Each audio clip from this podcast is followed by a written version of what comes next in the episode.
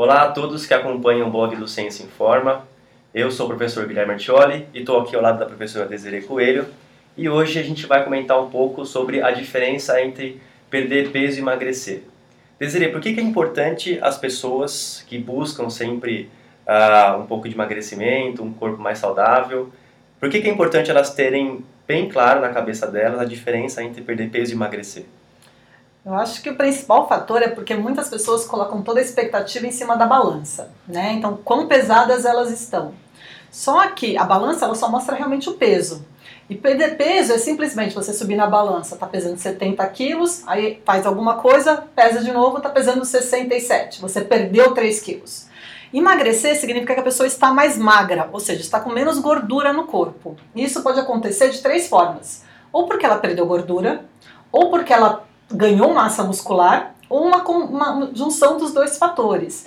Mas não necessariamente a pessoa está mais leve na balança. Né? Então a pessoa pode estar com o mesmo peso, até um pouco mais pesada, e mesmo assim estar mais magra.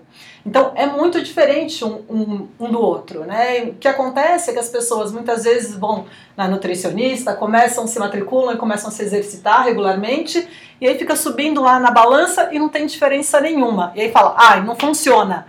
E não, né? Você não sabe o que está acontecendo, você só sabe como é que está o seu peso. Você não sabe se você está emagrecendo. Quando a pessoa emagrece, normalmente o que acontece principalmente é uma diminuição do volume corporal. Então, às vezes, o peso é o mesmo ou até um pouco mais alto e ela sente que ela está é, afinando, né? Que o, que o volume dela está diminuindo. E isso é um importante indicativo de que ela está emagrecendo. Portanto, você está dizendo que uh, existem outras maneiras de saber se você está realmente emagrecendo ou não, que não apenas é subir na balança e ver o seu peso.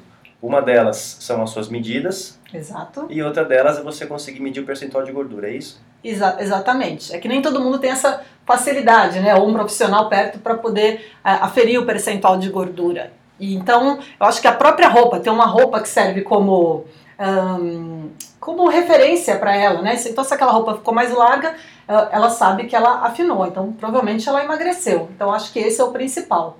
E lembrando que para a saúde, o importante não é perder peso, né? O importante é emagrecer. Então, a gente tem que ter essa diferença em mente, porque senão seria igual aos seus atletas, os judocas.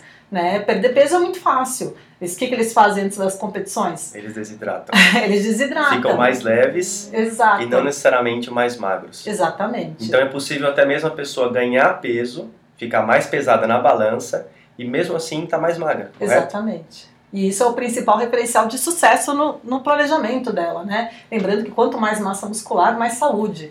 Então, o peso ele é um referencial muito uh, não pobre, mas um referencial muito simplista né, do que está acontecendo.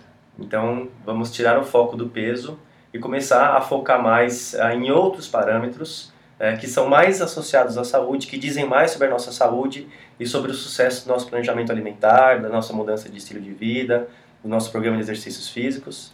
Acho que só mais uma coisinha que é importante. Tem muita academia, né, não só no Brasil, mas no mundo todo, que ou obriga o, o o cliente né, a se pesar semanalmente, ou tem a balança dentro do vestiário e as pessoas ficam se pesando com frequência.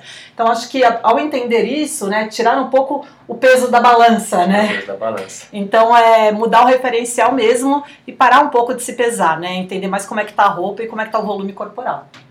Tá certo. Muito obrigado, Desiree, pelos esclarecimentos. Uh, a vocês que acompanham o nosso blog, uh, não deixem de assistir, de ouvir o, o podcast. O link está no mesmo uh, link do blog, é só clicar lá que você vai ter acesso ao podcast. Um abraço até a próxima.